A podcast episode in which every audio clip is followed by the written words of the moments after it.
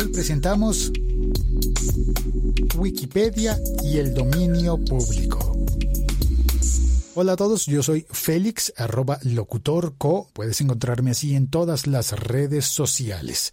En este episodio vamos a hablar del dominio público y de la campaña de Se apaga Wikipedia numeral Wikipedia se apaga. Una campaña en la que a partir de hoy, el día en que grabo este podcast, el 4 de julio de 2018, Wikipedia está autobloqueada. Cuando entras a Wikipedia encuentras un comunicado en el que se declara la organización en contra de la nueva normativa europea que se va a votar al día siguiente de que comienza esta campaña. Proponen estar, entre comillas, apagados durante 36 horas, comenzando un día antes de la votación en el Parlamento Europeo.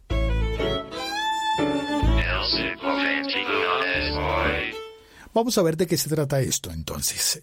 Hay una nueva normatividad que se vota en el Parlamento Europeo y Wikipedia dice pedimos a todos los miembros del Parlamento Europeo que voten en contra del texto actual, que se consideran algunas enmiendas de sentido común y se asegure la democracia del proceso legislativo.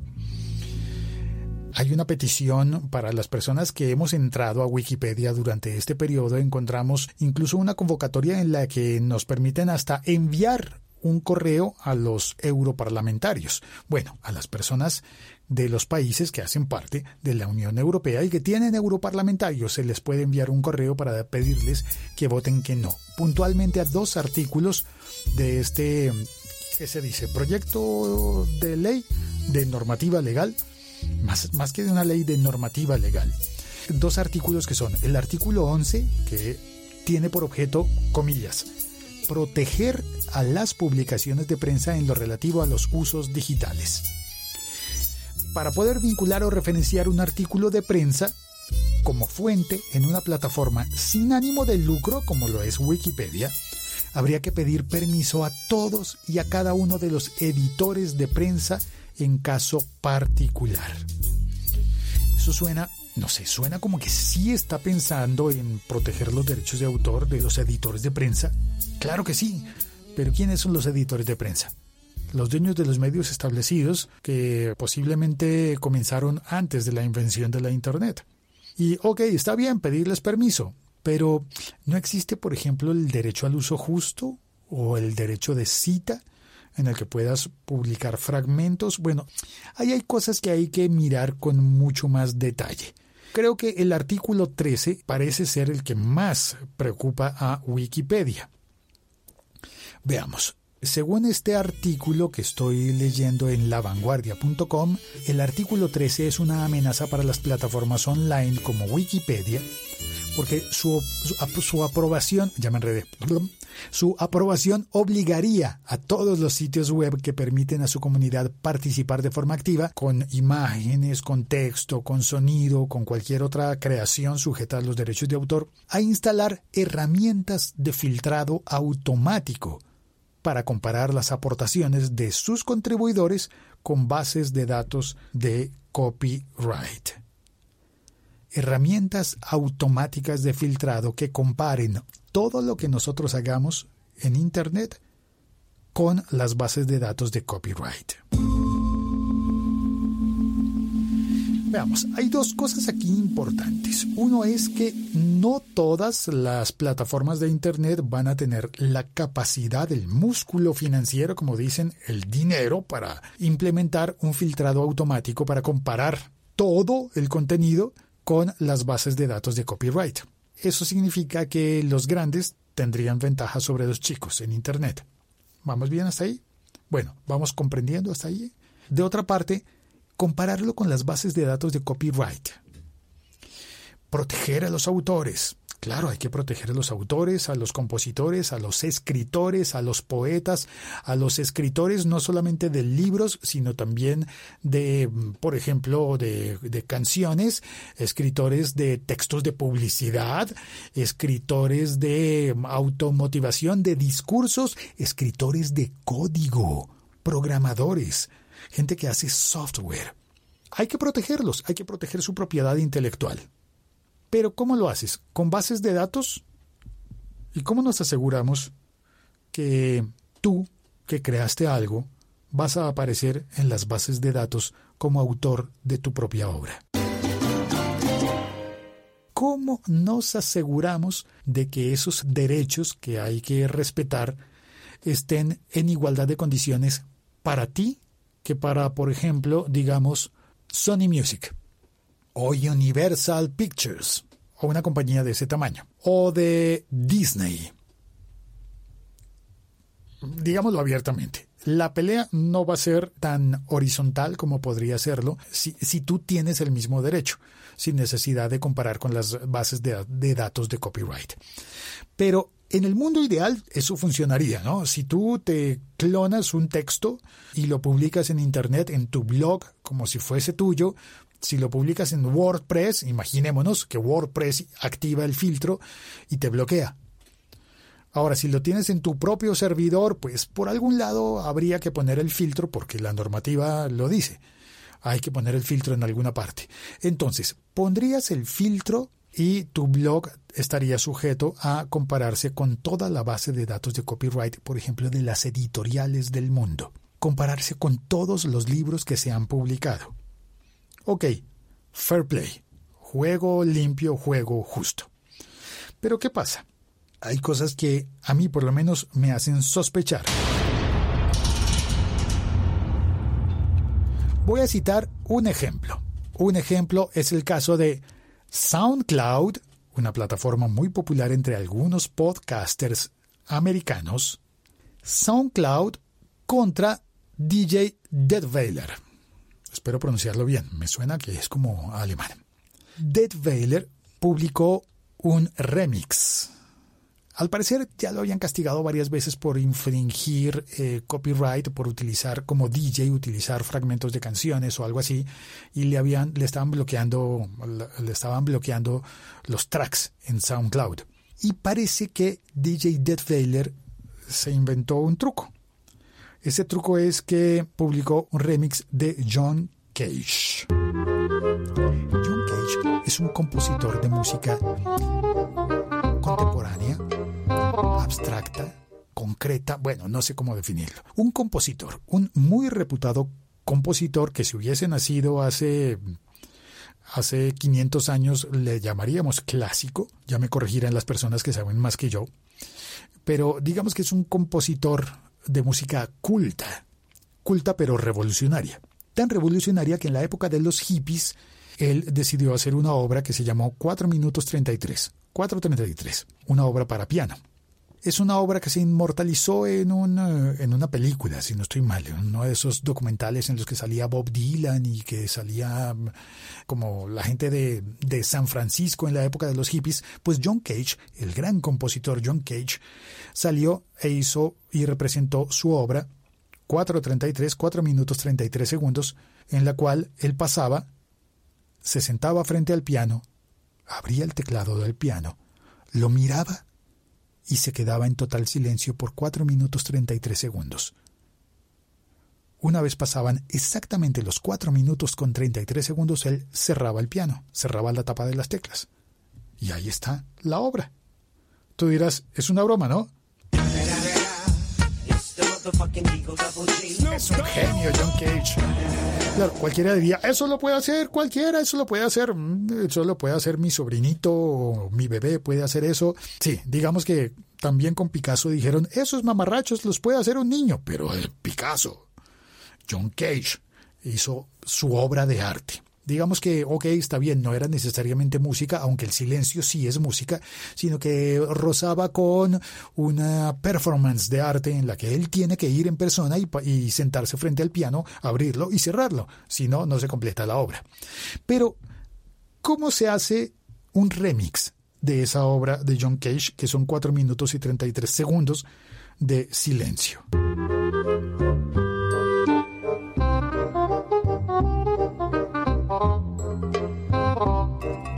Obviamente un remix del silencio debe ser silencio. Así que DJ Deadveiler puso en su cuenta de SoundCloud un track de 4 minutos con 33 segundos de silencio. Y lo llamó 4 minutos con 33 segundos remix. No solamente él, sino creo que hay más personas que lo hicieron después de él. Recurrieron a publicar también su versión, entre comillas, su versión de 433 de John Cage, porque es un track de silencio. Ahora, ¿qué fue lo que hizo SoundCloud? Sí, imaginas bien. Recibió una, una reclamación de derechos de copyright. DJ Dead Weiler recibió la reclamación por copyright por una obra que era Silencio. Seamos legalistas a fondo. Si se compara esa obra con lo que dice el copyright de, de la obra de John Cage, pues sí, es la obra de John Cage. ¿Qué tendría que haber hecho DJ Dead Pues no sé, poner un sonido, un ruido así fuese pequeño, o que no fuesen 4 minutos 33 segundos, sino 32, quitarle uno, añadirle dos, alguna cosa similar. Pero ¿no estamos como, como en el mundo de la paranoia? No sé lo que pienses tú, pero hay más casos por citar. Y aquí voy a entrar al otro tema de, de este podcast, que es el tema del dominio público. ¿Qué es de dominio público? Algo que no tenga una, una limitación de derechos de autor. Una calle es de dominio público, una plaza es de dominio público, un parque público es de dominio público, porque nadie puede ir a cobrar derechos de autor por una plaza. Pero en la plaza puede haber una escultura, y esa escultura sí va a tener derechos de autor. Pasemos al plano de las obras intelectuales. De los escritores, escritores de canciones, poemas, libros, códigos, escultores, pintores, todo lo que merece derechos de autor, de autor. ¿Cuándo, cuando vence el derecho de autor? Cuando una obra empieza a ser de dominio público. ¿Cuáles obras son de dominio público? A ver, las que son tan viejas que su autor lleva más de 80 años de muerto. Hay que decir en realidad que esa cifra de 80 cambia de país en país, de legislación en legislación. Pero digamos que vamos a ser más generosos y digamos que no solamente 80, sino que el doble, 160 años. Consideramos que si un autor falleció hace más de 160 años, pues su obra ya es de dominio público. Pensemos en, por ejemplo, no sé cuántos años serán, pero me parece que de dominio público podría ser Los Miserables, de Víctor Hugo. ¿Hace cuánto tiempo que habrá fallecido Víctor Hugo? Tengo entendido, esto es un mito urbano que alguna vez escuché. Perdón si no es totalmente cierto, pero digamos que lo estoy contando de manera ilustrativa. Que alguna vez en una editorial dijeron, ¿y si hacemos los Miserables, parte 2. si existe retroceder, nunca rendirse jamás, parte 1, 2, 3, 4, 5, 6, 7, 8, 9. Si existe rápido y furioso, 1, 2, 3, 4, 5, 6, 7, 8, 9. Si existe Rocky, 1, 2, 3, 4, 5.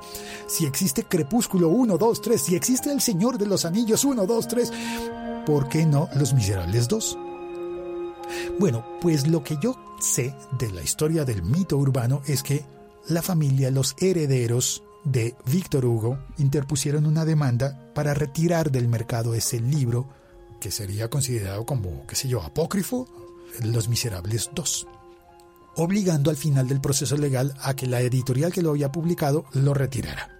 Ahora, la prensa salió a decir, y seguramente la editorial a decir, ah, es que lo que quieren es plata, dinero. Para protegerse la familia, pidió que en eh, la multa para resarcir la falta a los derechos de autor, uso indebido de los personajes de Los Miserables, la multa, si no estoy mal, dice el mito urbano que fue de un euro. Entonces dirían las personas, ay, por un euro tanto problema. No, por la dignidad del autor por la integridad de la obra. ¿Ahora tiene sentido? Tú no puedes ir cogiendo los personajes que otra persona creó, que un autor creó, y extendiéndole las, no aventuras, sino desventuras, en este caso de los miserables, ¿verdad? Tú no puedes ir haciendo Quijote 2, el Quijote 3. Bueno, porque el Quijote 2, bueno, digamos que para estas alturas entonces iríamos en el Quijote 64 y habrán pasado muchísimas cosas más, pero no, no, no se debe, no se debe. Ahora, obtener dinero de publicaciones de Don Quijote, ya eso es otra cosa, ya publicar el Quijote tal cual como es, pero publicarlo, republicarlo, ya creo que se puede, creo. Aunque...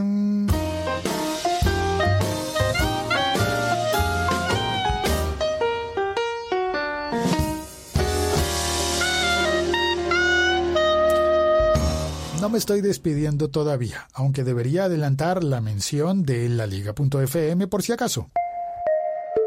Este podcast forma parte de la liga.fm. Pensando en eso de republicar Don Quijote, me acordé de la historia de El Principito. Antoine de Saint-Exupéry, dibújame un corderito. ¿Te acuerdas de todo eso? Bueno, pues en el año 2015, la obra El Principito pasó a ser de dominio público. Cualquier persona podría utilizar la obra, el libro, y el libro consta de las letras y en este caso de los dibujos que hizo Antoine de Saint-Exupéry. Sí y no. Apenas eh, salió a dominio público, creo que hubo casos de demandas porque alguien quiso publicarlo y recibió una demanda.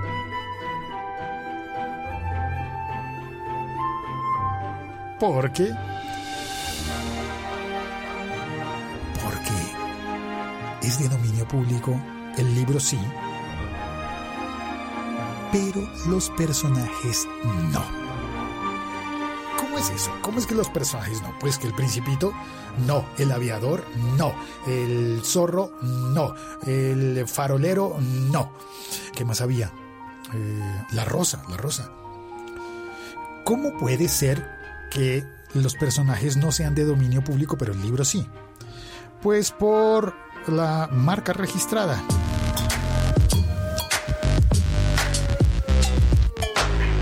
Si registran los personajes como marca registrada, pues cualquier persona tiene que pedir permiso para utilizar esa marca. Es como que te digan, no, es que yo voy a hacer una historia en la que había una Coca-Cola. Vamos a, el, el chiste de la Coca-Cola, ¿te lo sabes? Se murió un alto ejecutivo de Coca-Cola Company y se fue al cielo, porque había sido muy bueno. Y ese señor de Coca-Cola, bueno, después te cuento ese, chiste. Digo, para lo de interactuar, ¿no? Y además es posible que ya te lo sepas y, me desvío del, del objetivo. Así que después te lo cuento si la Coca-Cola es una marca registrada, ¿podría yo estar contando chistes? Bueno, si los de Coca-Cola decían demandarme por contar chistes con su marca, seguramente yo tendría que retractarme y decir, no, perdón, es, es que no había pasado con Coca-Cola, sino con, no sé, con, con tinto, con vino tinto o hacer un, cambio porque ese nombre es de ellos, es una marca registrada. Ahora, si los personajes del Principito son una marca registrada, pues ya nadie los puede utilizar y eso no tiene vencimiento, no pasa a dominio público nunca. Entonces, ¿cómo funciona esto? ¿Y la Wikipedia qué? ¿Y lo que nosotros ponemos en Internet qué? Mm, por otro lado, sobre esto de los 80 años de muerte de un autor, digamos que es una obra de Prokofiev, no, ese es muy reciente, de Tchaikovsky, de Chopin, ok, Chopin, que es bastante viejo. Vamos a utilizar una obra de Chopin. ¿Puedo yo poner algo de Chopin en este podcast y estar tranquilo de que no estoy infringiendo los derechos de autor? No, no puedo poner algo de Chopin a no ser que yo lo interprete. Tendría que ser un virtuoso para tocar algo de Chopin en el podcast, ¿no? Pero, ¿y por qué si puedo cantar, por ejemplo, a ver, la de Frère Jacques, Frère Jacques, dormez-vous, dormez-vous, sonne les matines, sonne les matines, din dan Eso es dominio público. Es tan anciana esa canción Creo que en dominio público también estaría, yo qué sé, los pollitos o alguna cosa así. Pero algo de Chopin tendría que cantarlo así de esa manera para que estuviese utilizando el dominio público y ya no hay tal. Entonces, ¿qué digo? Voy a buscar en Spotify una grabación de Chopin y pongo la grabación de Chopin. No, no, no, no vale, no vale. ¿Por qué no vale? Porque aunque la obra sea de Chopin, el fonograma no. La interpretación no. Si yo voy a poner una obra grabada, pues necesariamente esa obra grabada es más reciente que Chopin. Y también hay derechos de autor de quien la interpretó y de quien la grabó, el dueño de la grabación, que normalmente son las compañías discográficas.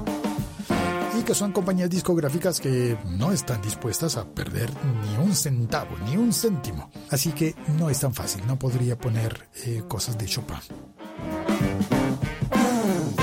Y vamos a una complicación más. Sí, yo sé. Una más.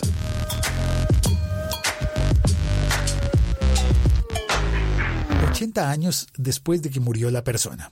Ok, si hay algún país en el que son 100, 120, 160 años, 200 años después de que murió la persona. Pero, ¿qué pasa cuando es una persona jurídica?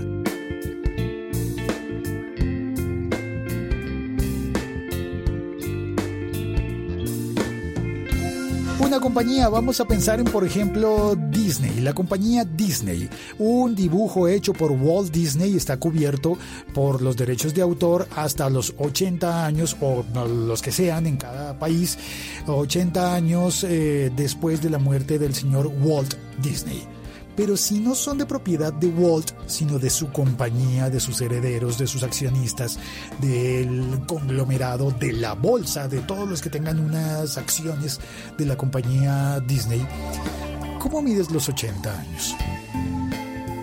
¿Ah?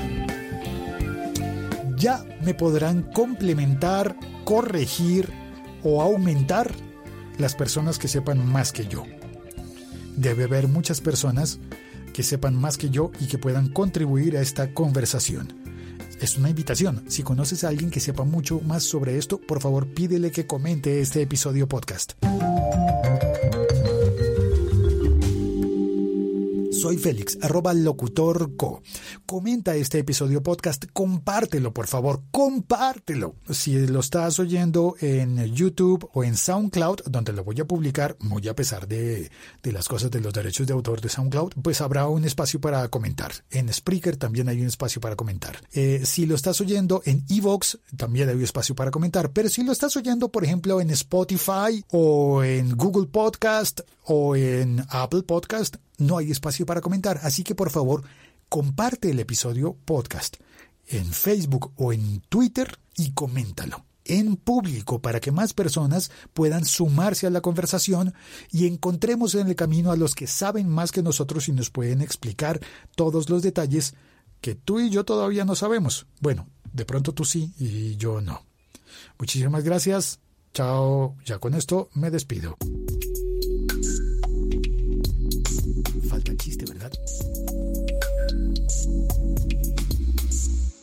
Entonces el ejecutivo de Coca-Cola dijo, quiero hablar con Jesús. ¿Pero para qué quieres hablar con Jesús? Quiero proponerle un negocio.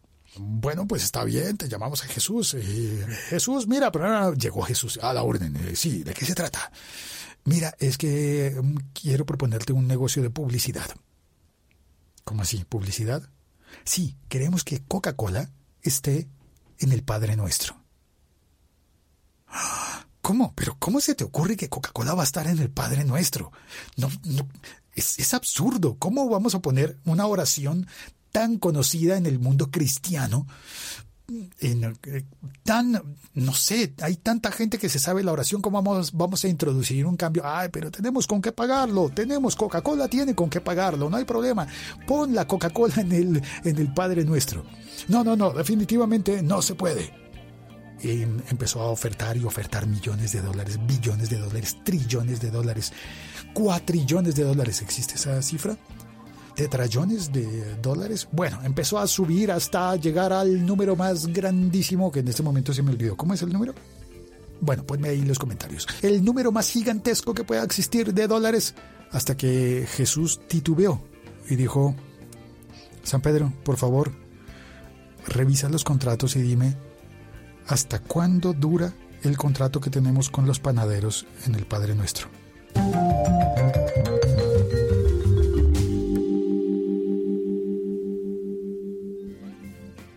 Bueno, si ya te lo sabías, lo siento. Chao, cuelgo. Soy Félix, arroba locutorco.